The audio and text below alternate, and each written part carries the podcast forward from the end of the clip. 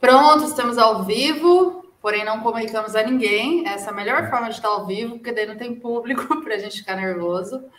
Boa noite, gente, quem está ouvindo a gente, ou bom dia ou boa tarde, depende da hora e do lugar que você está ouvindo esse podcast ou mesmo vendo esse vídeo. Eu sou Paula Cimarelli, para quem é novo aqui e nunca ouviu a gente, já faz algum tempo que eu estou aqui com esse podcast do GPS Conversa. E hoje eu escalei uma pessoa que nunca passou por aqui, mas chegou a vez, né? Não deu mais para fugir. Se apresente, Condé, por favor. Bom, bom dia, boa tarde, boa noite. Boa noite aí aos convidados, Paula. Bom, aqui desse lado da linha é Pedro Condé, sou graduado pela FEF em Educação Física, hoje atuo como treinador de tênis e, quem sabe, em breve entrando no ramo da pesquisa aí também. Muito bom. Peraí, graduando? Você não se formou, cara? Graduado, graduado. Ah, tá bom. Tudo certo. Quando eu tive a alegria, o prazer de orientar ou desorientar, a gente ainda não sabe muito bem. e em parceria, inclusive, com o Caio, que é um dos nossos convidados. Enfim, então pensei nele para a gente poder bater esse papo, até porque eu estou um pouco sobrando com relação a modalidades aqui de esporte de raquete. O máximo de experiência que eu tive na minha vida foi tênis de mesa, para não falar ping-pong, senão a galera vai dar uma desmaiada, né? Que é tênis de mesa. Lá no meu prédio a gente tinha uma, ah, uma mesa, né, gente? Chama isso, tênis de mesa. E aí era isso, só isso mesmo. Mas, enfim, estamos aqui no nosso segundo episódio do, da nossa série Bastidores da Prática. E hoje a gente vai conversar sobre esportes de raquete, que, enfim, tem crescido aí cada vez mais dentro da pedagogia do esporte, essa discussão. E a gente quer ouvir um pouquinho das pessoas que estão tanto na universidade quanto na quadra, nas diferentes quadras que existem Brasil afora, tá bom? Então, para começar, eu quero pedir para Mairin Mota, veja só, preciso falar o sobrenome para a galera saber quem é, e Caio Cortella se apresentarem. Me contem quem é Mairin e quem é Caio. Vamos começar pelas damas, por favor. Mai, quem é você? De onde você vem? De onde você fala? Bom, gente, bom dia, boa tarde, boa noite para todo mundo que está ouvindo a gente. Queria primeiro agradecer a Paula, o Pesco, o Pedro, o Caio, para a gente estar tá aqui hoje conversando sobre esporte de raquete. Quem sou eu? Sou apaixonada, né? A Mairinha é apaixonada por raquete, então é, qualquer esporte de raquete, qualquer coisa que estiver passando na televisão sobre raquete, eu sou a pessoa que vai estar tá lá vendo, que vai estar tá acompanhando. É, Fico pingando aí de cidade em cidade, mas atualmente estou aqui em São Paulo. Sou graduada em Ciência do Esporte pela FCA Unicamp, lá em Limeira, e o ano passado terminei meu mestrado na FEF, Unicamp, estudando treinadores e treinadoras de esportes de raquete, né? Que nem eu falei, eu sou uma apaixonada, então tudo que eu fiz é, praticamente da minha vida, da minha formação como pessoa, e também a minha parte de pesquisa é de raquete, não tem outra modalidade. É, vivenciei outras modalidades esportivas, principalmente coletivas, mas minha paixão mesmo são os esportes de raquete. Muito bom. Caio, e você? Olá, obrigado pelo convite para estar com vocês. Né? Boa, dou as boas-vindas a todos que estão nos ouvindo ou nos assistindo nesse momento. E, bom, o Caio é não sei como eu me definiria, né? Acho que a gente já passou por tantas coisas aí, mas também acho que sou uma pessoa que, que igual a vocês, tem um caminho, nós temos todos um, caminhos muito parecidos, apesar de atuarmos em alguma modalidade, né, de raiz mais que cada um tem a sua, mas atuamos com a pedagogia do esporte, com a formação de treinadores, e eu muito ligado ao tênis, né? Então, pratiquei tênis, é, acho que, diferente da maior parte das pessoas, entrei já na universidade sabendo o que eu queria ser, realmente, ser treinador de tênis, trabalhar com tênis a vida toda. Então, quando eu vejo esses conflitos que as pessoas têm hoje, poxa, o que, que eu vou fazer, o que, que, o que, que vai ser, onde é que eu vou me encontrar, isso para mim, eu nunca tive nenhuma dúvida com relação a isso. Então, assim, a parte mais difícil para mim é imaginar eu fazendo outra coisa. Então, fiz a minha graduação em Londrina, é, desde o primeiro mês que eu, que eu estava em Londrina, eu já trabalhava o tempo todo com tênis. Então, minha graduação era das sete ao meio-dia e das duas às nove eu dava aula de tênis.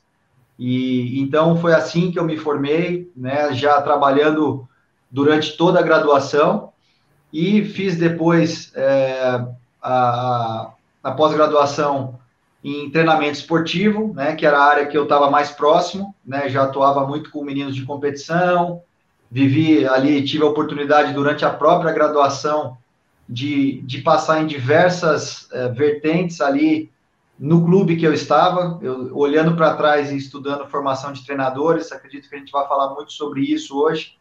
É, eu, eu vejo que eu fui um afortunado, eu caí no, no lugar onde, onde a terra é, é, é fértil ali para isso, né? Tinha as condições, hoje estudando isso, todas as condições propícias para uma pessoa se desenvolver, as oportunidades, o suporte e fui dando sequência, né? À medida que a gente, como eu entrei na graduação já sabendo o que eu queria, algumas disciplinas para mim não faziam tanto sentido.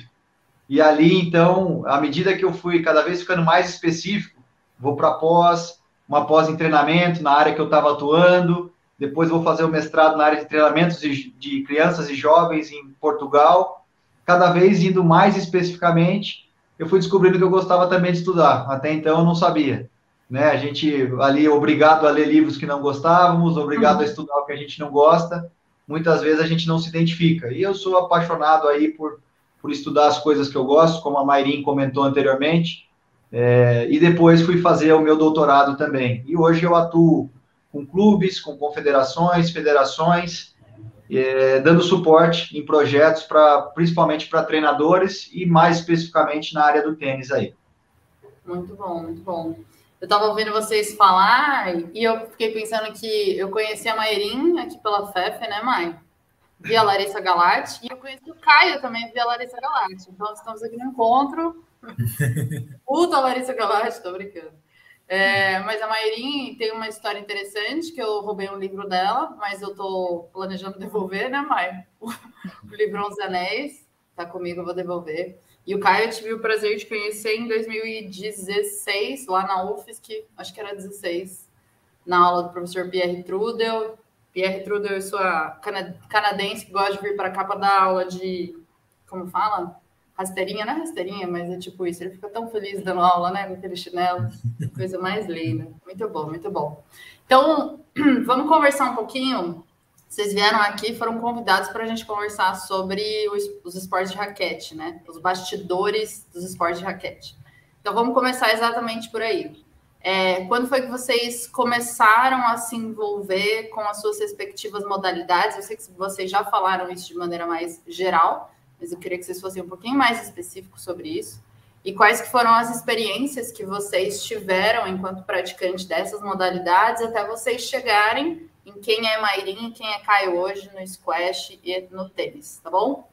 Caio, pode começar, já que você já estava engatado numa primeira. Conta pra gente. Legal, eu pratiquei várias modalidades esportivas também antes do, do tênis. E, e, depois eu então comecei a jogar jogar tênis, não muito cedo, pensando na modalidade como hoje a gente estuda, né, sabendo da importância de começar é, é um esporte que não é um esporte de especialização precoce, mas é um esporte que requer a gente iniciar muito cedo.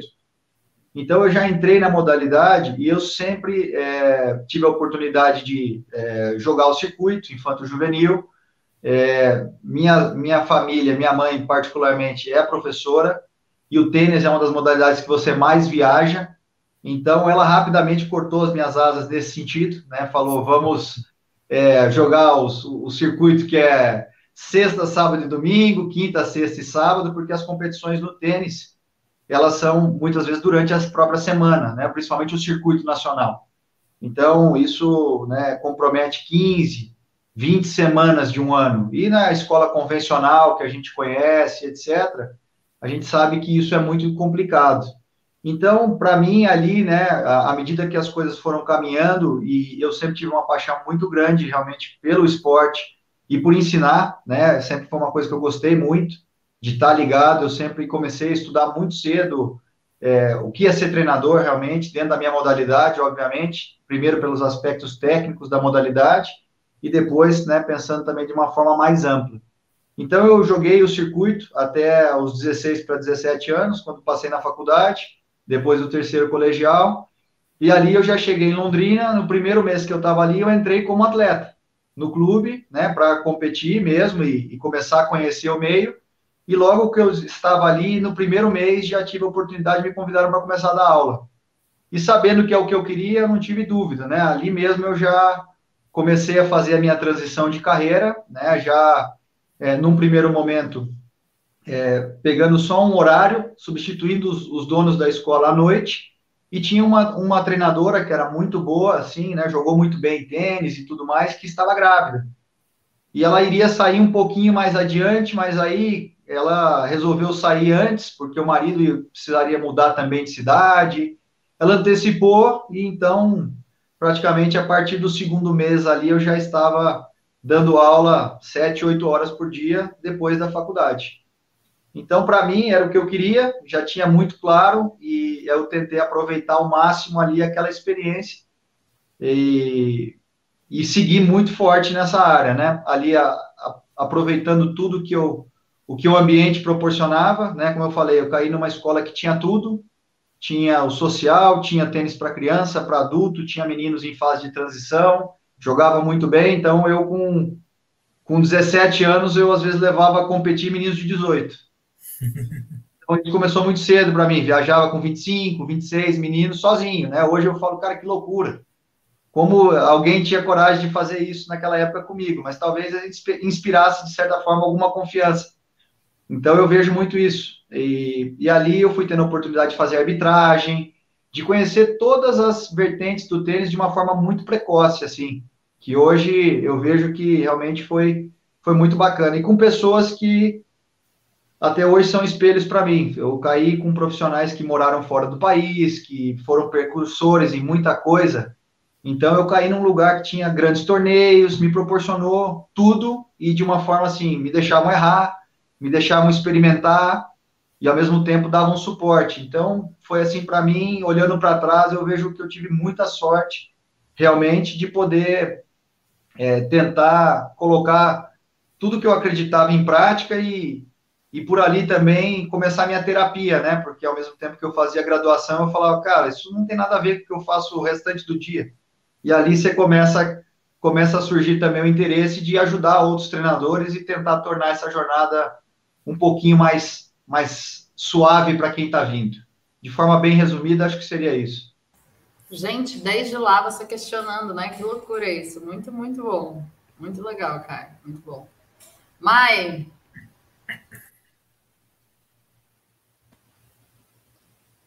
Eu, bom, eu caí no squash de paraquedas, mas antes de, de vivenciar o squash, eu, eu tive muita oportunidade com os meus pais. Meus pais também são amantes do esporte, então, desde pequeno, eles sempre me incentivaram a fazer qualquer coisa que fosse algum esporte. Então, é, judô, natação. E aí, eu comecei a ver o tênis né, em, na onde eu morava, nunca vi, nunca tinha visto aquilo, e falei para minha mãe, pô, não posso fazer, e assim, pequena, né, criança. E as condições que a gente tinha financeiramente na época, elas não davam essa oportunidade, né? Então a minha mãe foi me colocando em tudo quanto é esporte, para eu tentar ocupar a cabeça, né, e experimentar outras coisas também, vivenciar outras coisas também. E na escola eu acabei conhecendo, conhecendo o handball, é, acho que foi uma das únicas modalidades coletivas que eu acabei me dando muito bem, né? E o tênis ficou ali esquecido, né? Começava a acompanhar alguma coisa ou outra na TV, eu era muito pequena ainda, mas tinha ainda uma faisquinha ali com algum, com algum esporte de raquete. E a partir do momento em que eu fui conhecendo o handball, fui jogando pelo time da cidade, fui jogando por outros times. Tinha uma época que eu, com 3, 14 anos, estava jogando por dois times de duas cidades diferentes né, ainda estudando, então era uma demanda muito grande e eu achava que eu estava certa que eu ia para o handball, que o handball ia ser minha modalidade. E nessa idade eu já não conseguia me ver fazendo outra coisa, a não ser qualquer coisa com esporte.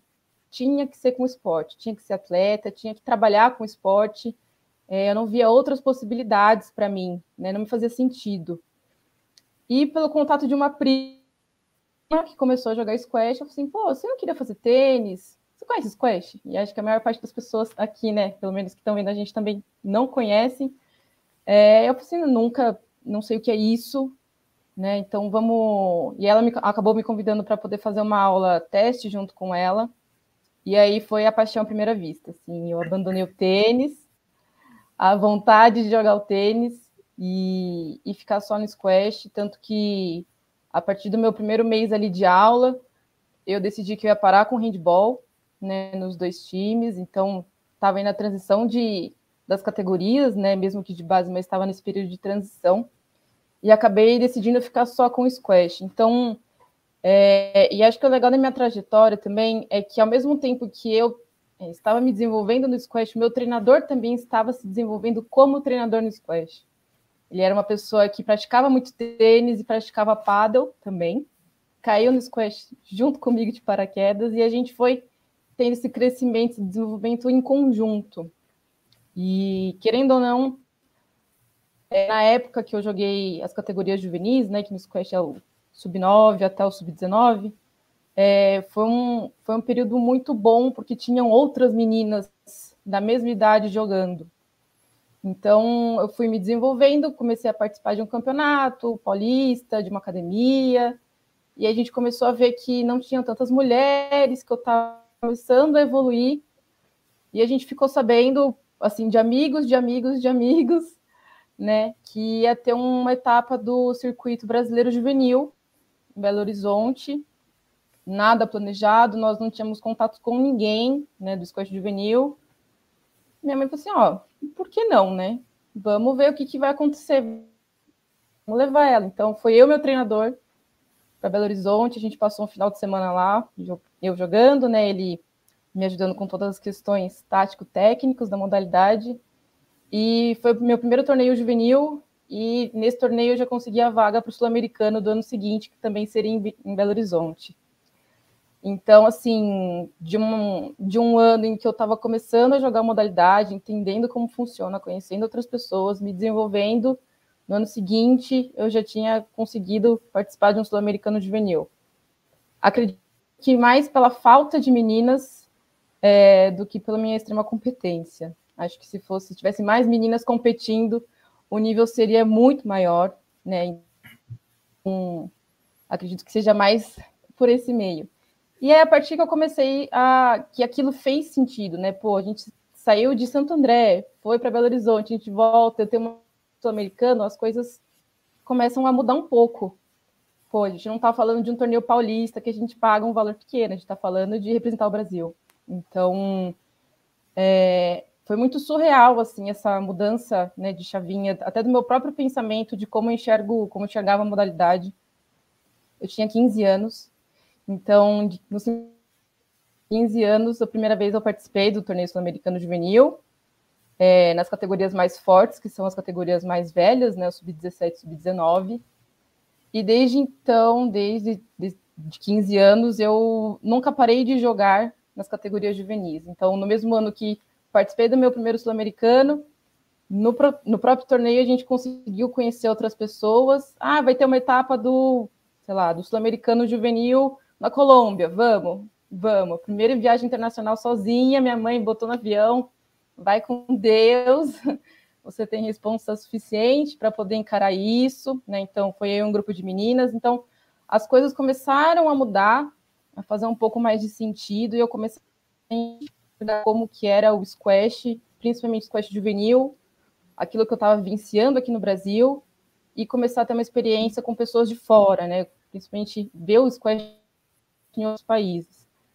E até meu último ano de juvenil a gente, né, eu consegui vaga, então participei dos americanos e pan-americano juvenil. E eu estava crente também que eu ia é, me tornar profissional. Então, com os meus 17, 18 anos, eu comecei a jogar algumas categorias profissionais, alguns torneios, que não são muitos, né? Não, na época não eram muitos, mas comecei a ter um pouquinho mais dessa transição do juvenil para o profissional, então o jogo é mais longo, é, a demanda física é muito maior, né? As, as mulheres no profissional costumam errar menos que no juvenil. Então, comecei a fazer essa transição, mas é, uma coisa muito fluida que ninguém me falou que aquilo seria uma transição, né? E principalmente também para o meu treinador. Ninguém avisou que, ó, agora vai jogar um sul-americano, vai jogar um profissional, os treinos precisam ser diferentes. Né? Você precisa ter um olhar um pouco mais cuidadoso com o que você vai estar ofertando durante seus treinos. E por uma não convocação, no meu último Pan-Americano Juvenil, é, foi um, um, balde de água fria, assim. Eu parei e pensei, tudo bem, se eu não me tornar profissional no squash, o que, que eu vou fazer da vida? E é aí que o vestibular bateu na minha porta e eu entendi que eu, Meirin, é, como uma, uma pessoa que ama o squash, talvez só a não seria o suficiente. Então, é, eu acabei prestando vestibular, né, no curso de Ciências do Esporte da Unicamp de Limeira.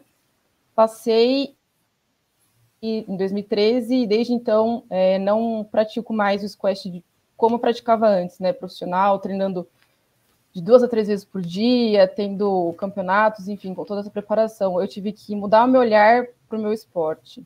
Eu acho que, às vezes, alguns acontecimentos negativos fazem com que a gente olhe um pouquinho, né, porque a gente ama. Então, na época foi muito difícil para mim entender essa não convocação, mas hoje faz muito sentido eu não ter sido convocada e se eu não assim, eu só cheguei aqui hoje por conta disso talvez eu não teria feito faculdade. Né? Então, no curso de Ciência do Esporte, acabei conhecendo a Larissa Galati, a professora, que é minha orientadora desde 2014. E com ela comecei a entender um pouquinho o que é pesquisa, o que, que a universidade pública ela poderia me ofertar com o Squash. Então, quando eu entro num de pesquisa e eu vejo meu esporte, vejo que não tem nada. Então, ao mesmo tempo, fico muito feliz e fico muito triste, porque muitas perguntas que eu tinha na prática, ninguém respondeu ainda na universidade, ninguém ainda fez um estudo, alguma coisa do tipo. Então, eu tinha muitas dúvidas e ainda tenho. É, então, a gente começou a estudar um pouquinho sobre atletas né, de squash do Brasil, de nível internacional. Foram as minhas duas iniciações, então a gente estudou tanto os homens quanto as mulheres para poder tentar entender como que uma pessoa se forma, né, atleta aqui no Brasil. E com isso ainda veio um pouquinho mais do meu questionamento. Tudo bem, mas a gente está falando do atleta, né? Muitas coisas que a gente procura ali, eu também vivenciei. Mas e o cara que tá comando, né? Teoricamente ali, o treinador. Então, quando eu terminei a graduação, continuei nessa linha de pesquisa, mas com foco agora com os treinadores, né?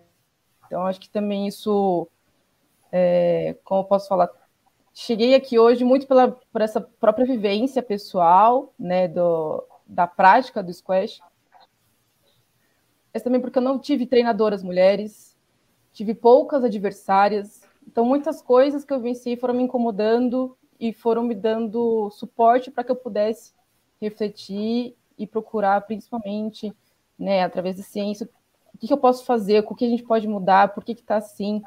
Então, ba basicamente, a minha, a minha história de vida é essa, né? Caí de paraquedas de novo no squash e apesar de ter momentos muito bons, resultados, enfim, me desenvolvi como pessoa também no esporte. Isso é, é assim, é gritante e acho que se eu não tivesse vivenciado tudo isso, talvez eu não teria chegado aqui. Né? Isso muito pelos meus pais, pelo contexto, pelas pessoas que eu tive amizade e me desenvolvi na época. Então, tudo isso foi dando suporte para que hoje eu estivesse aqui com vocês conversando um pouquinho sobre squash. Marinha, eu vou aproveitar esse gancho dessa sua história e entrar numa pergunta a respeito de, de como né, a trajetória de vocês passa por vocês terem sido atletas, treinadores, pesquisadores em pedagogia do esporte. E aí, como que você vê essa relação da pedagogia do esporte com os esportes de raquete? Já que a gente vê uma produção bem mais voltada para os esportes coletivos do que, de fato, para os nossos esportes de raquete. Então, como que você enxerga isso? Como que você tem essa visão como pesquisadora? E daí depois o Caio também como, como nesse papel aí de pesquisador, treinador e etc.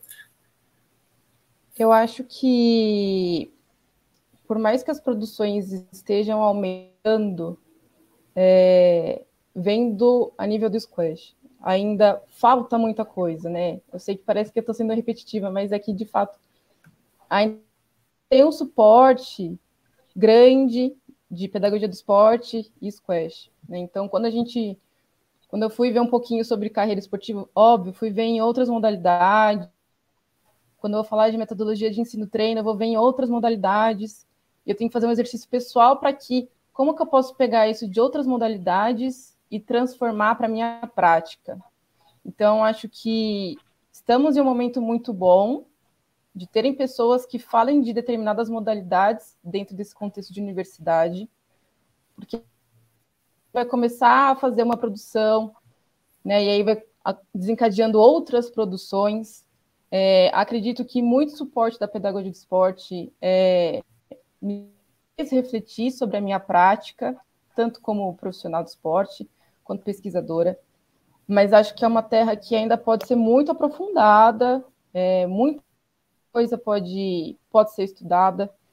Com o Squash a gente tem pouquíssimas produções, então, é, desde termos como, de novo, metodologia de ensino-treino, carreira é, se a gente pegar algumas tendências de pedagogia do esporte, né, tipo o TGFU, como que a gente pode aplicar o TGFU para o squash com crianças, com adultos, com idosos? Então, muitas coisas que a gente já tem uma base muito forte na pedagogia ainda não se vê no squash. Então, acredito que pode ser vantajoso para a gente começar a poder entender, né? A gente vê as nossas aulas de pedagogia no esporte na própria Unicamp ou na própria universidade, como que eu posso trazer isso para a minha realidade? E acho que o bom de estar na universidade falando de pedagogia do esporte é que a gente pode na minha percepção, na minha realidade, e a gente está falando de pedagogia do esporte. Então, eu posso aprender com cada um de vocês, nem que seja um pouquinho, mas que eu preciso fazer essa reflexão, esse exercício de novo, porque a gente ainda não tem, né? Isso a gente estou falando do squash, tá? É, a gente não tem tanto, tanta informação, tantos artigos científicos, tanta base mesmo teórica para a gente poder estar tá discutindo.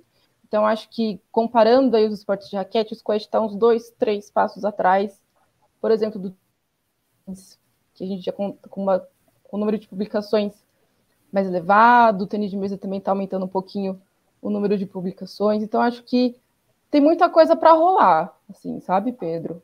É, talvez momentos como esse seriam ideais para a gente começar a desenvolver próximos estudos e gerar reflexões para na frente a gente começar a falar um pouquinho mais é, com uma base mais forte sobre pedagogia do esporte, principalmente o squash. Ô Pedrão, só me desculpar, mas você vai ter que repetir a pergunta. Eu fiquei lá atrás já. É. É. Mas é basicamente como que, como que você enxerga essa relação da, da pedagogia do esporte com, com os esportes de raquete, aí no seu caso mais específico aí com o tênis. Eu acho, eu acho que melhorou muito, né? Eu, eu, eu sou mais velho que vocês aí. Eu, quando fiz meu TCC, acho que tinha um livro em português, que era o livro de, da CBT ali, basicamente. Os outros eram mais livros de história ou livro alguém famoso falando como bate uma direita e uma esquerda, traduzido para o nosso português, né? Então, o que a gente tem hoje de material, a gente sabe que está é, tá muito aquém, mas se a gente, né? Eu já estou nessa labuta aí Estou quase fazendo 20 anos já de, de formado, né? Então, é muito tempo que a gente está realmente todo dia roendo esse osso.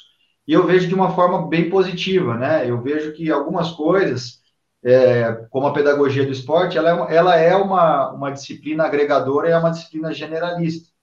Então, é, cabe a nós realmente ali fazer todas essas, essas é, adequações para as nossas modalidades, né, trazendo, hoje a gente tem muito uma, uma, uma abordagem ecológica, eu estou estudando muito isso, é, e como isso se aplica às nossas modalidades, e eu acho que nesse ponto, talvez o squash não, até pela sua, vamos dizer, representatividade em âmbito internacional e tudo mais, mas o tênis nesse ponto tem um, um, um fator que eu acho que é muito positivo, que é o fato de ser uma modalidade individual. Então, para controle de grupo, nessas pesquisas, muitas vezes é, acabam indo para essas modalidades que é mais fácil do que controlar três times de basquete e ver como é que isso vai acontecer, porque se estiver dando errado, o grupo que está sendo, entre aspas, comprometido, é, é, muito difícil um treinador entregar para a gente um, um grupo com essas características. Então, eu vejo de uma forma muito positiva.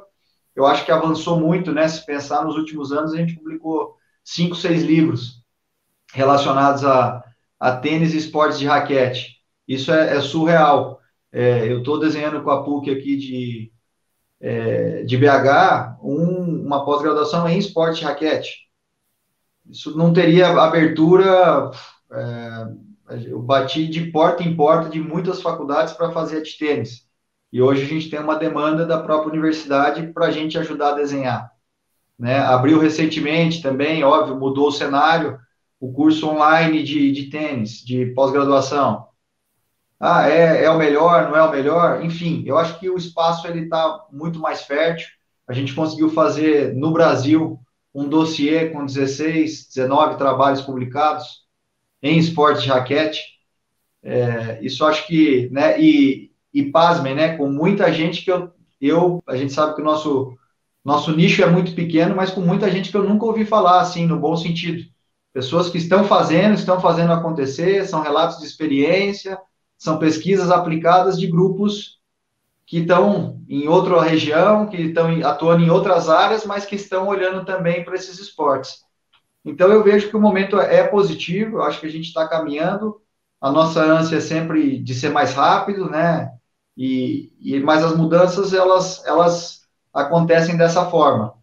É, eu estou em federação, em clube, em academia, em, em, universidades, e aí quando falam, poxa, nossa, como tá bacana, né? Pois é, eu falei, então, a gente começou em 2008, né? Então, você fala, são 14 anos que a gente, todo dia, eu mando WhatsApp, quando nem existia WhatsApp, nós mandava SMS.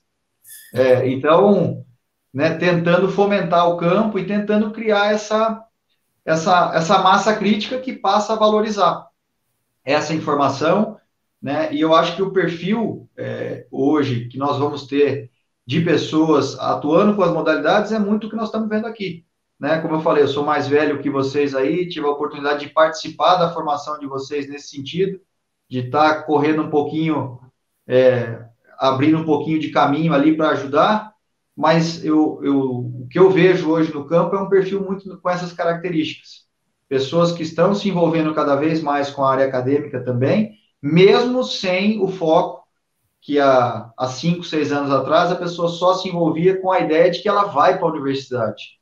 E hoje eu já estou vendo um movimento das pessoas indo, né? O Pedro, por exemplo, eu acredito, na minha opinião, que ele quer um mestrado como uma forma de desenvolvimento pessoal, pesquisar mais, desenvolver é, competências metacognitivas para ser um treinador melhor. E não o contrário, né? Que era o que a gente via, a pessoa ia para o acadêmico para não ficar na quadra. A Marim tem o mesmo perfil, né? A Paula não sei, mas né, se vai querer ficar 100% na universidade, mas hoje eu vejo que isso é possível. As pessoas, né, é um dos pontos que eu, por exemplo, considero. Eu não, não tenho a pretensão hoje de estar numa universidade, mas não entro em um projeto ou alguma coisa que não esteja ligado com, porque eu acredito muito que isso tem que estar 100%, não precisa estar ligado diretamente para fazer isso acontecer. Estou ligado com várias pessoas, vários pesquisadores, independente de estar ou não atuando dentro de uma graduação, por exemplo. Que legal, que legal, muito bom. É muito legal ouvir pessoas como vocês, porque é muita história, né, para compartilhar. Muito legal. É, eu estava ouvindo vocês comentarem e uma coisa que me veio, me ocorreu aqui, Caio, foi que pela primeira vez numa turma que eu dou aula lá na pós-graduação em São Paulo, dou uma vez por ano a aula na FMU. Pela primeira vez eu tive um aluno que é treinador de beach tênis. E ele, beach tênis, pelo menos assim, aqui, gente, em Campinas, em cada esquina você tropeça num lugar para você jogar beach tênis, para aprender, enfim. Então, tenho visto também esse movimento mais significativo, assim, da, dos esportes de raquete. Mas eu queria perguntar uma coisa para vocês, já que você falou sobre quadra, né? Não sair da quadra. É, eu queria saber quais são os desafios que vocês entendem, que vocês enxergam que treinadores, tanto de squash quanto é, de tênis, enfrentam a nível Brasil. E eu vou começar com a Mairim, porque eu, obviamente, preciso fazer essa piada. É, talvez o, um dos desafios dos treinadores de squash seja explicar o que é squash, né, Mai? Porque, assim, talvez tenha gente que não sabe. Você pode explicar rapidamente o que é squash pra gente? Por favor? Tô brincando, vai lá. Ai, meu Deus do céu. Mas é isso mesmo, o primeiro desafio é explicar o que é squash. Mas acho que os desafios que treinadores. É, um pouquinho também do que eu, eu pude observar no mestrado, né? Acho que a maior dificuldade deles é, para a própria atuação é assim, pô, eu sou um treinador de squash, uma squash há 10 anos, 5 anos. É, mas eu aprendi muito ali no, na tentativa e erro. Né? Então, assim, a ausência de troca entre esses treinadores, é, a ausência de material para que eles pudessem consultar, às vezes, quando a gente fala ah, é, um artigo científico, ou, ou um livro, parece que é uma linguagem muito diferente que o treinador ele não consegue entender, de fato. Às vezes, um artigo ou outro, a gente não, nem a gente consegue entender, a gente que está lendo artigo quase. Mas às vezes falta essa ponte, né? Essa tradução da ciência para esses treinadores. Então eu vejo muito, né, os treinadores questionando, pô, tudo bem, você está falando de ação. É, e como que eu aplico isso na minha prática?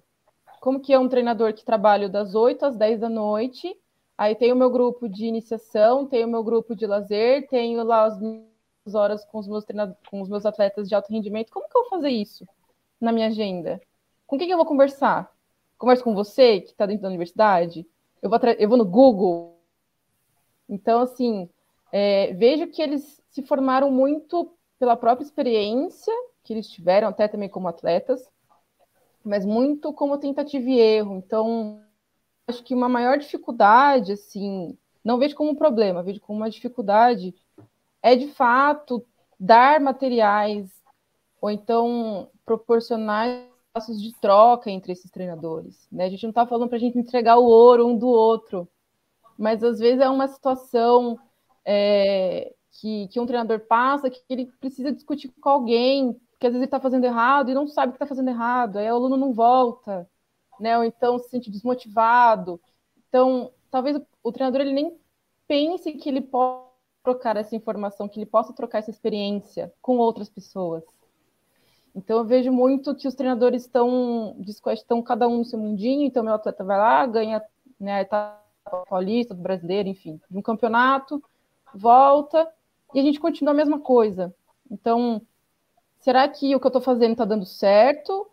Ou será que o que eu estou fazendo, meu aluno que tomou as melhores decisões ali no campeonato, no jogo, acabou ganhando, mas eu estou fazendo alguma coisa errada? Então, acho que esse espaço de troca, coisa que falta ainda é, para nós, treinadores e treinadoras, principalmente do squash, mas acredito também que o processo de refletir, é, a gente fala muito, né, falando muito desses espaços de troca, mas se não, não gerar uma reflexão ou não gerar um pensamento logo depois, talvez esse espaço nem seja viável, não seja positivo.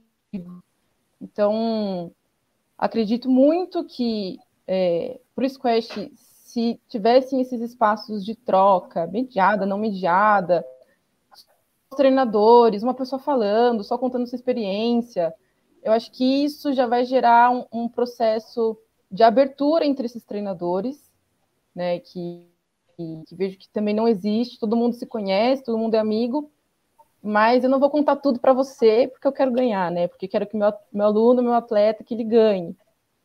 E aí eu deixo, sei lá, quantos alunos atletas ali no limbo, sem se desenvolver, sem, sem gostar de, de, de praticar o squash, então, e nem pensando no, no futuro dos próximos treinadores, né, são treinadores que estão aí há 10, 20 anos e que não tiveram esse momento de conversa, de troca. Então, acho que falta muito. É, são esses esse, esse contexto, esse ambiente de troca e como essas trocas vão, vão ser realizadas. Né? Então, vai surgir reflexão. Será que eu tenho abertura suficiente para chegar num treinador de 20 anos e falar assim: olha, eu estou com uma aluna que não está conseguindo entender determinado aspecto tático da modalidade, como que eu posso fazer? A gente não consegue ver abertura, esses momentos. Então, acho que é uma coisa que falta muito. E a partir do momento que a gente começar a ter uma troca ou outra entre treinadores, não que o mundo vai se resolver, vai ficar tudo as mil maravilhas, mas eu acho que vai gerar outros processos. Então, eles vão começar a perceber que, pô, tudo que eu vivenciei, eu, eu sou um ótimo treinador, mas se eu fizesse um curso, e aí é capaz de começar a cobrar algumas instituições para ter curso de formação, seja né, iniciante, intermediário ou avançado, nível de treinador, enfim. Então, acho que uma coisa que vai desencadeando muito, né? Nem aqui nos nossos 40 minutos, eu já refleti muita coisa, muita coisa quando a gente acaba. Se a gente acabasse agora, pensando nas coisas que Pedro, que o Caio comentaram. E isso eu não vejo acontecendo dos treinadores de squash. Então, acho que uma das maiores dificuldades é, tudo bem, ter um monte de informação, né? Tanto via científica quanto até o próprio Google mesmo, né? Algumas plataformas que oferecem estudos para esses treinadores de squash. Mas eu, eu converso com alguém, né? Será que a prática de um treinador não pode me ajudar na minha própria situação, na minha própria atuação profissional?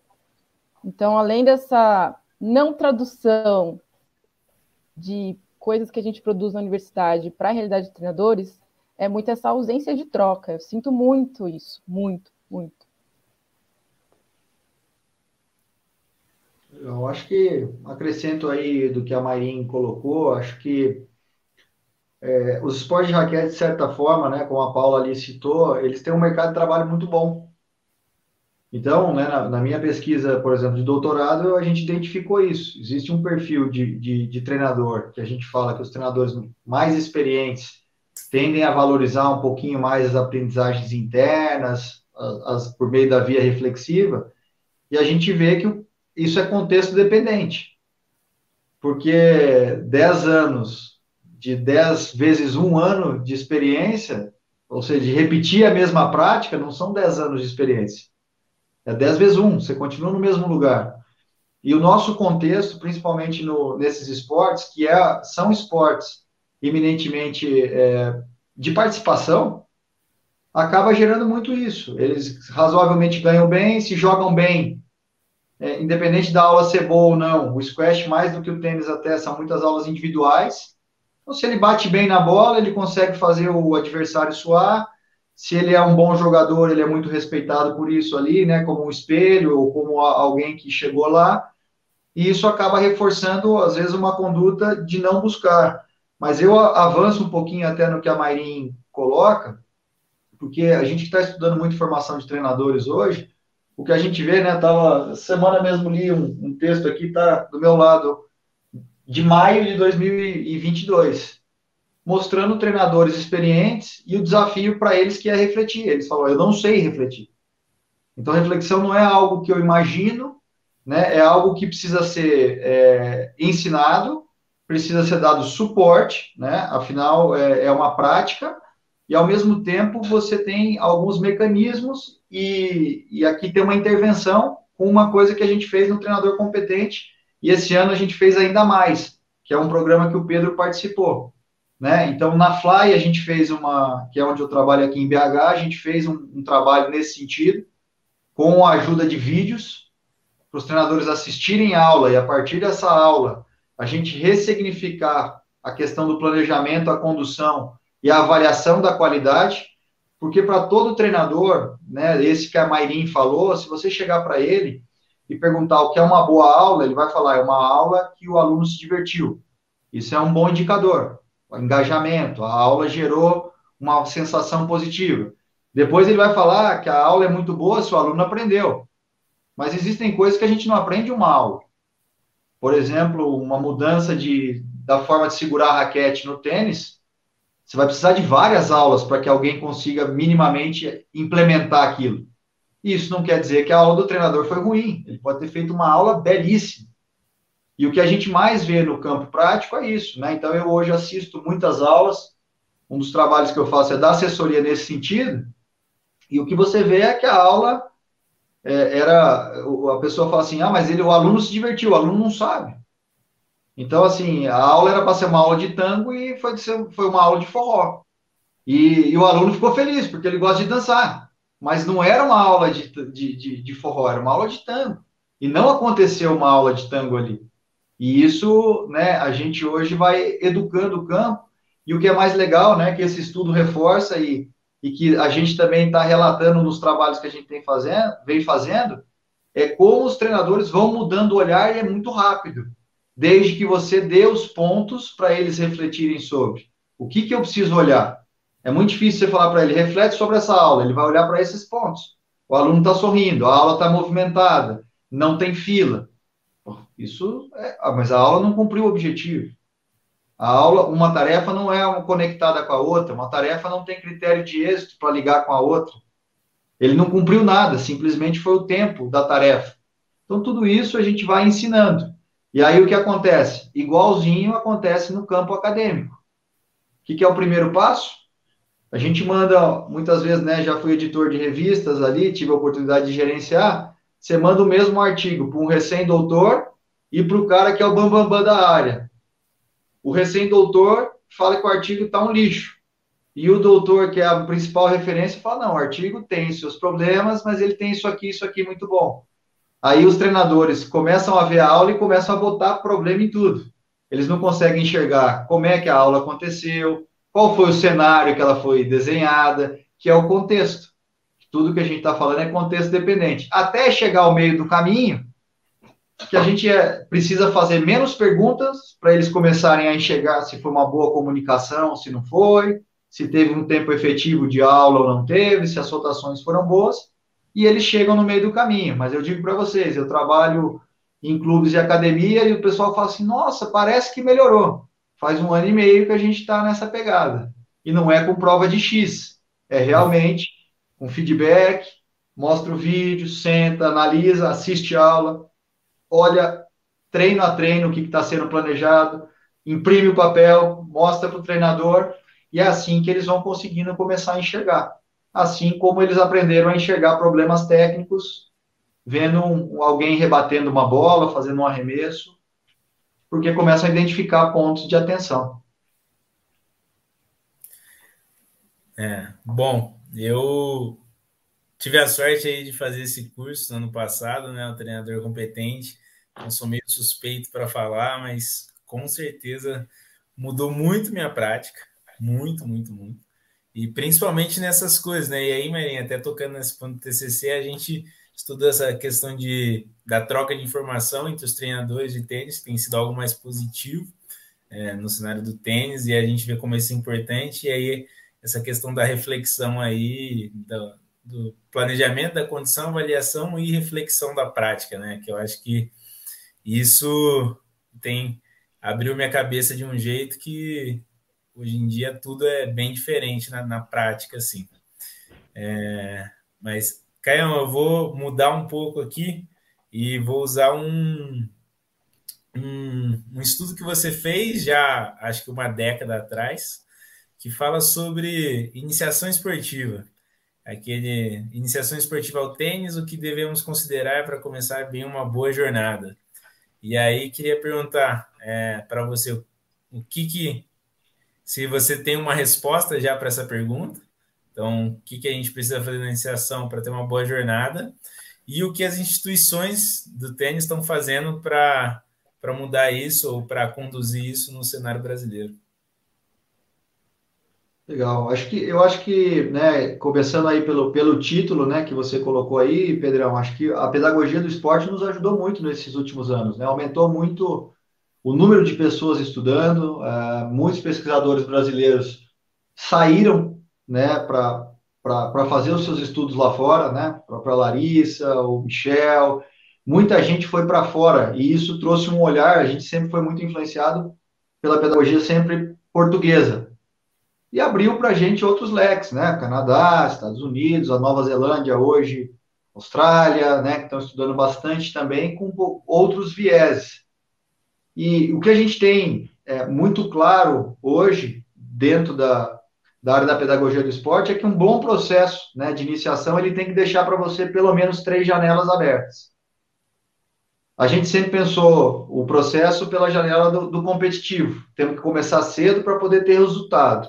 E o que a gente vê, sim, né, a gente precisa, uma das janelas que um bom processo de iniciação esportiva gera, se ele for bem feito, é dar as condições mínimas para a pessoa, na hora que ela quiser se especializar em uma modalidade, ela tem as ferramentas para poder correr atrás do sonho dela e fazer a jornada.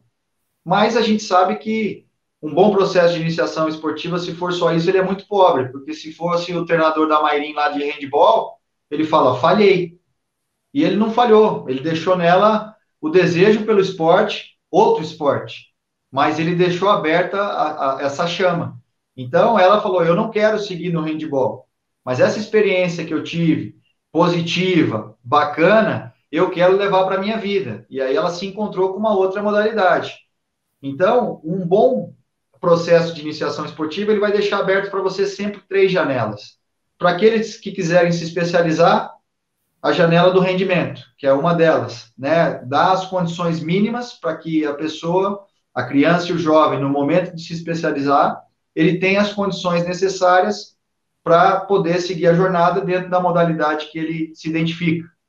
Para aqueles que não quiserem seguir no tênis, por exemplo, que essa experiência tenha sido muito positiva. Eu falo, eu não quero ir para o rendimento, mas tênis é muito bacana.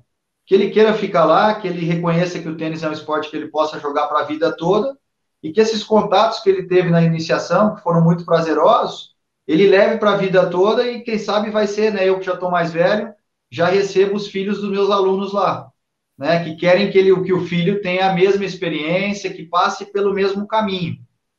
E para esse que não quer, né, fala, ou fala igual a Mairim, fala, não quero seguir no, no handball, eu quero seguir numa outra modalidade, que aqueles valores que ela aprendeu com aquele treinador naquele momento, durante aquele período, ele perdure, né, que ela consiga transferir isso realmente para outras esferas da vida dela, porque só assim eu acredito que aquele trabalho de cinco, seis anos que foi feito com ela não foi em vão. Porque se foi pelo arremesso que ela, que ela aprendeu no handball, ela não arremessa desde aquela época. Então, aquilo não, não serviu de nada.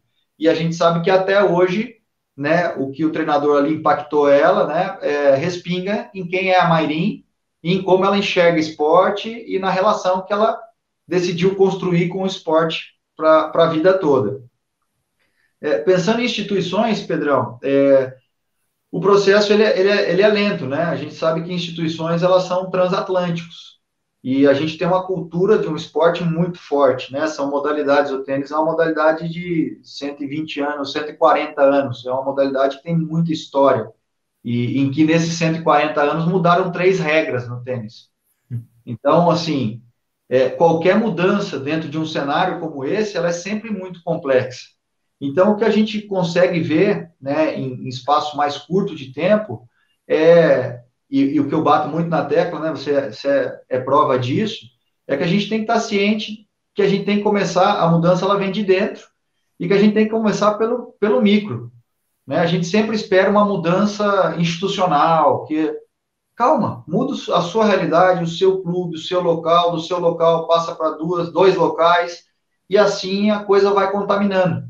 Então, é, eu vejo que a gente tem ainda muitas coisas para avançar, né? A gente tem é, o modelo nosso federativo e confederativo, ele é ainda muito pautado no jogo tradicional, na competição como ela acontece, por mais que ocorram adaptações estruturais, a gente não tem muitas adaptações funcionais no jogo. No basquete, sim. O basquete vai falar, temos que marcar é, individual, para que não, não condense o garrafão. Tudo certo, mas também não resolve o problema, que aí o, o jogador melhor, todo mundo vai para a lateral e ele joga sozinho no um contra um. São desafios que a gente tem que ir rompendo. A competição ela tem que ir se moldando e tem que é, não pode perder de foco que o foco é sempre a criança. Se a gente consegue ficar nesse ponto, né, a gente consegue promover muita coisa. É, enfim, esse eu acho que é o desafio, mas eu penso sempre micro. Eu acho que se cada um né, fizer o seu ambiente, é, é dali que parte a, a, mudança. A gente esperar que, que toda uma estrutura vá, vá mudar, eu não sei nem se é o certo. Talvez o certo não era levar as crianças que a gente leva para aquele tipo de competição. Seria a gente promover localmente. O que a gente espera é que as competições se adequem também aos nossos alunos. O perfil mudou, as crianças mudaram, e a gente vai ter que aprender bastante, né? Se a gente continuar da forma como a gente está, a gente sabe que nós estamos fadados ao insucesso. Então, eu acho que a, todo mundo está percebendo isso no nível micro. Vamos começar por ali. Eu acho que é por ali que a gente muda, né? A gente, por exemplo, hoje está valorizando muito mais intercâmbios do que valorizava anteriormente. Por quê? Porque ali a gente controla mais ambiente. Nós vamos competir hoje a regra é essa para todo mundo. Nós vamos treinar junto e a regra é essa. E isso eu acho, é isso que eu acredito. Eu nem espero que uma confederação mude, porque eu, eu não sei se ela tem que mudar. Talvez tenha que jogar esse nível de torneio as pessoas que já passaram por tudo isso que a gente está falando. Agora, que a gente precisa proporcionar uma experiência boa para as crianças, a gente precisa e a gente tem que ressignificar o papel da competição. A competição é meio e não finalidade. Até, né, até esse ponto que a gente é, realmente vai se engajar numa uma competição que começa a visar um resultado realmente e para 90% das modalidades a gente sabe que os resultados acontecem muito lá na frente. E a gente já tá, tem evidência hoje suficiente para saber que bater nessa tecla não é o caminho, né? Tô que nem a Mairinha aqui, pensando em, refletindo milhões de coisas aqui ao mesmo tempo. É, Mairinha, aproveitando agora, passando a palavra para você, é como que você enxerga hoje a formação dos atletas de squash no Brasil? E como que está esse cenário? Conta para gente. Bom, não queria falar caótico, mas parece caótico. é, acho que a formação dos atletas hoje, né, não só os que estão representando o Brasil atualmente agora nos Jogos Sul-Americanos que estão acontecendo na Argentina, mas acho que todos, de todos esses processos de criança, né, até gostar do esporte, enfim, e praticar o squash, seja profissional ou não, é, eu acho que tem três pontos que são muito importantes. E eu pude vivenciar e pude enxergar isso com outros, com outros atletas. Eu acho que muito é o contexto que essa pessoa está inserida. Se é um clube ou uma academia é, que não incentiva, que, que não oferta possibilidades para que essa pessoa possa se desenvolver, é, talvez ele nunca vai se tornar uma pessoa que gosta de squash, que se profissionalize, enfim. Então, o ambiente, o contexto que essa pessoa está inserida é, é, muito importante. Ele é um, acho que é um dos pilares fundamentais né, desse, desse processo de formação.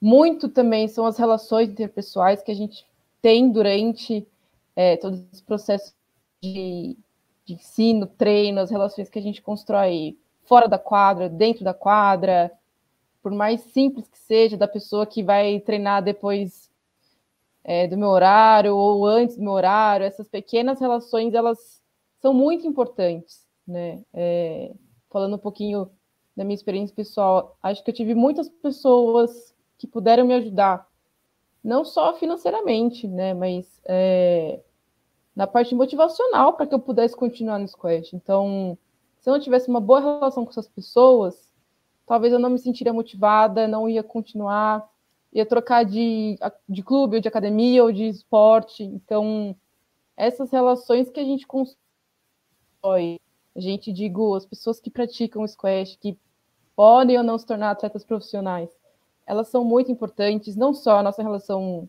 atleta-treinador, né, aluno-treinador, aluno professor. Muitos treinadores se enxergam mais como professores do que como treinadores. Mas as relações que a gente constrói fora de quadra. Né? Então, além do contexto, se é um contexto que me oferta boas relações, acho que são dois indicativos muito, muito fortes para que essa pessoa possa se desenvolver. E querendo ou não, é engajamento. Então, engajamento pessoal da, né, próprio aluno, atleta, de se sentir motivado, de ter essa vontade de continuar. É um engajamento pessoal, parece uma coisa muito de reflexão, enfim, mas eu acho que é muito da motivação, né? Então, se eu estou num, numa, num clube, numa academia, que não me motiva, que, sei lá, estruturalmente não é positivo para o meu desenvolvimento, Além disso, as minhas relações não são boas, né? É, que, que eu vou ficar nesse clube ou nessa academia? Será que é mais fácil trocar de esporte? Vou para um, um outro esporte de raquete ou para outra para um outro esporte sem ser de raquete? Para que, que eu vou continuar num ambiente que não me oferta boas relações e também um, um espaço para que eu possa me desenvolver? Acho que essas três, esses três pilares eles são muito importantes quando a gente vai falar um pouquinho desse processo de formação de atletas. A gente está falando de formar pessoa para poder praticar uma modalidade.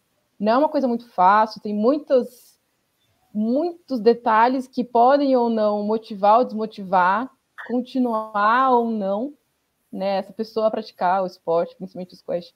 Mas acredito que a formação ela está é, muito assim. Eu, eu, Mairim, quero ser uma atleta, quero continuar no squash. Eu estou fazendo o máximo que eu posso, tanto financeiramente quanto me planejando, é, para que eu possa chegar num campeonato, alcançar um, conquistar uma vaga em um, um brasileiro. Enfim, eu, eu, não vejo muito planejamento, não vejo muito suporte. Então é muito assim, ah, deu certo com a minha colega, eu vou tentar fazer a mesma coisa. Então, sei lá, vou fazer uma rifa aqui, porque no final de semana que vem eu tenho um, um, um torneio em tal cidade, mas eu não tenho esse dinheiro. Então as pessoas academia vão me ajudar financeiramente para que eu possa ir participar desse torneio. Então, eu vejo muito é, essa formação com base, obviamente, nas, nas relações, tanto da família, tanto treinadores, quanto as próprias pessoas da academia, e esse contexto. Então, eu fui muito privilegiada por ter essas duas coisas casando muito bem durante meu desenvolvimento, né? Mas já conheço pessoas que não tiveram ou um ou outro. Então, às vezes, a pessoa poderia ser um potencial atleta e hoje ela só pratica o squash porque ela ama, ela gosta de praticar o esporte, enfim, ela se sente motivada, é uma coisa que desestressa. É uma coisa que a pessoa mesmo gosta, mas que ela poderia ter se tornado um profissional, né, ter conseguido, sei lá, uma seleção brasileira, alguma coisa do tipo.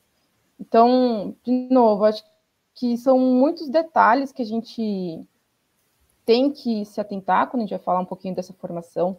Hoje, como eu vejo, vejo muitos atletas, né, tanto os homens quanto as mulheres, além de darem as suas aulas para ter o seu sustento, tentando se virar nos 30 para poder conseguir uma grana para poder jogar um torneio específico. É, vejo que, querendo ou não, a gente não tem esse suporte tanto, por exemplo, de instituições como federação, confederação, né, que não que, que essas duas instituições elas vão guiar o nosso caminho, mas que elas possam ofertar o mínimo de suporte possível, né, para esses atletas. Então, às vezes acontece que a gente, os atletas acabam descobrindo ou não um torneio que pode ser uma seletiva em cima da hora, porque às vezes não foi informado, sabe? São, são pequenos detalhes que a gente vê que poderiam ser diferentes. Então, eu vejo muitas pessoas é, se virando nos 30, dando suas aulas, encaixando no, nas suas aulas os treinos aí, treino de quadra, treino físico. É, e aí, sei lá, das 8 às 10, né, que nem eu falei dos treinadores, é a mesma rotina dos, dos atletas profissionais. Né? Eles têm que dar suas aulas para ter um sustento e aí economizar esse, esse dinheiro, essa grana que vem dessas aulas, para que possam se planejar para jogar um próximo torneio, seja aqui no Brasil ou seja fora. Mas eles vão ter que dar aula das 8 às 10, nisso treinar quadra, né, às vezes duas a três vezes por dia, e além disso, treino físico, enfim, são, então são várias coisas que, de novo, podem interferir, mas eu acredito muito fielmente que se você não tem um contexto, não tem boas relações dentro desse contexto, só o seu engajamento pessoal, ele talvez ele não seja o suficiente. Né? Então, eu vejo muito como pecinhas de um quebra-cabeça, assim, que elas têm as suas próprias relações ali. Então, uma sempre vai interferir na outra. E acho que esses três pilares, trabalhando juntos, eles podem ofertar uma boa formação. Né? Então, a criança ou adolescente quer ser um atleta profissional ou só quer praticar modalidade, acredito que se ele tem esses três pilares, essas três ferramentas, ele pode ter um bom processo de formação. Mas sua, sua reflexão quebrou minha cabeça ao meio, assim. Eu fiquei, eu fiquei matutando aqui, me lembrei de uma reportagem que eu li logo depois que as Olimpíadas aconteceram, esses últimos Jogos Olímpicos, da quantidade de atletas que nós temos, e aí de todas as modalidades, é, que não são só atletas, né? Mas que uma porcentagem muito alta, principalmente é, de motoristas de aplicativo, enfim.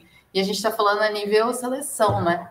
E aí fiquei pensando até quando os nossos atletas e também os nossos treinadores e treinadoras, até quando eles vão ter que viver só pela paixão do esporte, sabe? Quando é que a gente vai começar também a ver atletas, treinadores e treinadoras vivendo pela paixão e também porque tem uma estrutura por trás, né, que dá esse suporte, que dá esse essa possibilidade assim de uma atuação que é 100% focada naquilo que você tem que fazer. Você é só treinador ou treinadora, você é só atleta, né? Então, mas muito bom. Para a gente encerrar, já que eu falei sobre é, trabalhar com esportes de, de raquete, eu queria perguntar para ambos, Mairim e Caio, se existe um caminho a ser seguido em questão de formação. Eu sei que a história de vocês é, foi uma história muito orgânica, né? Vocês foram descobrindo a modalidade, de repente vocês estavam dentro da quadra, de repente, opa, virei atleta e virei treinador ou treinador. Então, existe esse caminho que vocês poderiam dizer para as pessoas que estão ouvindo? E quais são as principais sugestões que vocês têm nesse sentido, tanto enquanto treinadores que são ou foram, quanto é, profissionais que estão aí no meio acadêmico também? Vamos começar pela Mai. Rui, vou começar pela pergunta mais difícil. é, acho que não vou indicar o meu caminho, né, o caminho que eu fiz. Mas acredito que ele foi muito positivo, porque tive tanto a visão de quem está dentro da quadra, quanto a visão de fora. Né? Ainda não tive a experiência de ser treinadora, mas acredito que uma vivência prévia na modalidade, isso não necessariamente alto rendimento, né, mas que a pessoa consiga vivenciar é, uma ter uma boa experiência né, uma, uma, experiência positiva na modalidade, eu acho que isso é muito importante. É, mas eu não consigo excluir o conhecimento acadêmico, por mais que às vezes parece que ele não conversa com a prática, parece que não conversa. Mas eu acho que esse conhecimento, essa parte acadêmica, ela me gerou muitas inquietações. E acho que são essas inquietações que me fazem buscar ser uma profissional melhor né? Tanto na pesquisa quanto no meio do squash. Então, óbvio que eu fosse para né, cursar de novo ciência do esporte sem conhecer o squash, eu, eu só ia saber um pouquinho do handball. Talvez eu nunca ia descobrir o que é squash. Né? Então, é, graças a Deus, eu tive essa boa experiência prática na modalidade. Tive bons momentos, não só com squash, mas com outras modalidades que, que me deram muitas coisas positivas na minha formação como pessoa. Então, por isso que eu não consigo nem excluir essa via prática de vivência e nem a parte né, da universidade. Acho que os dois ambientes têm, têm muitos pontos positivos, alguns negativos, mas muitos pontos positivos, e que na minha formação eles conversam muito. Então, não fazer exatamente cada passo que eu dei na minha trajetória, mas acho que casar esses dois, é, esses, dois caminhos, né, tanto a parte de vivência quanto a parte acadêmica. Então, acho que são, é um caminho que eu indicaria, indicaria sim, é, se você também quiser se tornar um profissional melhor, né? Acho que esses dois ambientes, de novo, geram algumas geraram inquietações em mim espero que isso também possa acontecer com outras pessoas, né? Se a pessoa não está aberta a poder ter outras experiências que conflitem com, com o que você pensa, eu acho que também não, não, não é válido. Então, quando entrei na universidade, muita coisa eu quebrei a cara, né? Porque eu tive uma experiência prática totalmente diferente do que, por exemplo, a pedagogia do esporte é, indica que seria o ideal. Mas eu estava aberta ali no momento para entender esse ponto de vista, né? Essa, esse outro olhar. Então, Acho que esses dois caminhos, mas principalmente é, aceitar outras ideias, né? Tentar compreender outras ideias. Se você vai é, seguir com essas ideias para frente ou não, vai depender muito de quem você é como profissional, treinador, treinadora, enfim. Mas acho que estar aberto a essas possibilidades né, é, de conflito. Então, às vezes a gente vai para a universidade, a gente não concorda com alguma coisa, e que lá na frente a gente começa a fazer, enfim, a gente precisa ter, acho que esse momento, essa abertura. Né? Talvez eu não vá seguir o que eles estão falando, mas eu consigo entender esse ponto de vista, consigo entender é, essa linha, enfim, pedagógica ou não. Então, acho que seriam várias quadras, né? Vivencie todas as modalidades possíveis, é, fique na que você mais está gostando, acho que seriam as, as minhas dicas, mas também vá para esse contexto da universidade. As, é, esses dois contextos conversam muito, poderiam conversar mais, mas eles são muito importantes. Legal. Eu complementando aí o que a Mayrin comentou, nas nossas modalidades, que são modalidades muito específicas, é, sinceramente, eu já fui mais é, reticente, mas é fundamental a gente aprender minimamente a jogar a modalidade. É um meio que você tem que se expor, é um meio que minimamente você tem que alimentar uma atividade, e se você não consegue minimamente é, colocar uma bola em jogo, isso faz parte do rol de atividades do treinador que atua com a nossa modalidade. Então, é, eu até assim tenho uma visão, muitos, muitas pessoas têm uma visão muito simplista, e aí que eu falo que o, o refletir é muito importante, porque você tem que olhar pelo viés de todos, não só pelo seu viés, você tem que fazer a, a reflexão mais profunda, é aquela que eu saio e vejo lá de cima tudo aquilo acontecendo, sem ter emoções, como se fossem sombras. Então, muitas pessoas falam para mim, ah, tinha que ter tênis nas faculdades. Sinceramente, eu não acredito que esse é o primeiro gatilho que a gente possa ter. É, é óbvio que ajuda. Eu fui para a Universidade de Londrina, quando eu dei aula lá, eu fiquei seis meses, nós formamos cinco treinadores de beach tênis, que é a modalidade mais fácil de jogar. Mas como a gente formou cinco treinadores de beach tênis? Peguei as pessoas que, que tinham maior é, proximidade com pedagogia do esporte, que gostavam dessa modalidade, e falei, vamos lá para a academia de beach tênis. E agora você vai ter alguém te dando suporte ali dentro, você vai aprender a jogar, você vai aprender a dar aula, e você vai viver esse contexto. Então, é, isso eu acho que é um grande diferencial.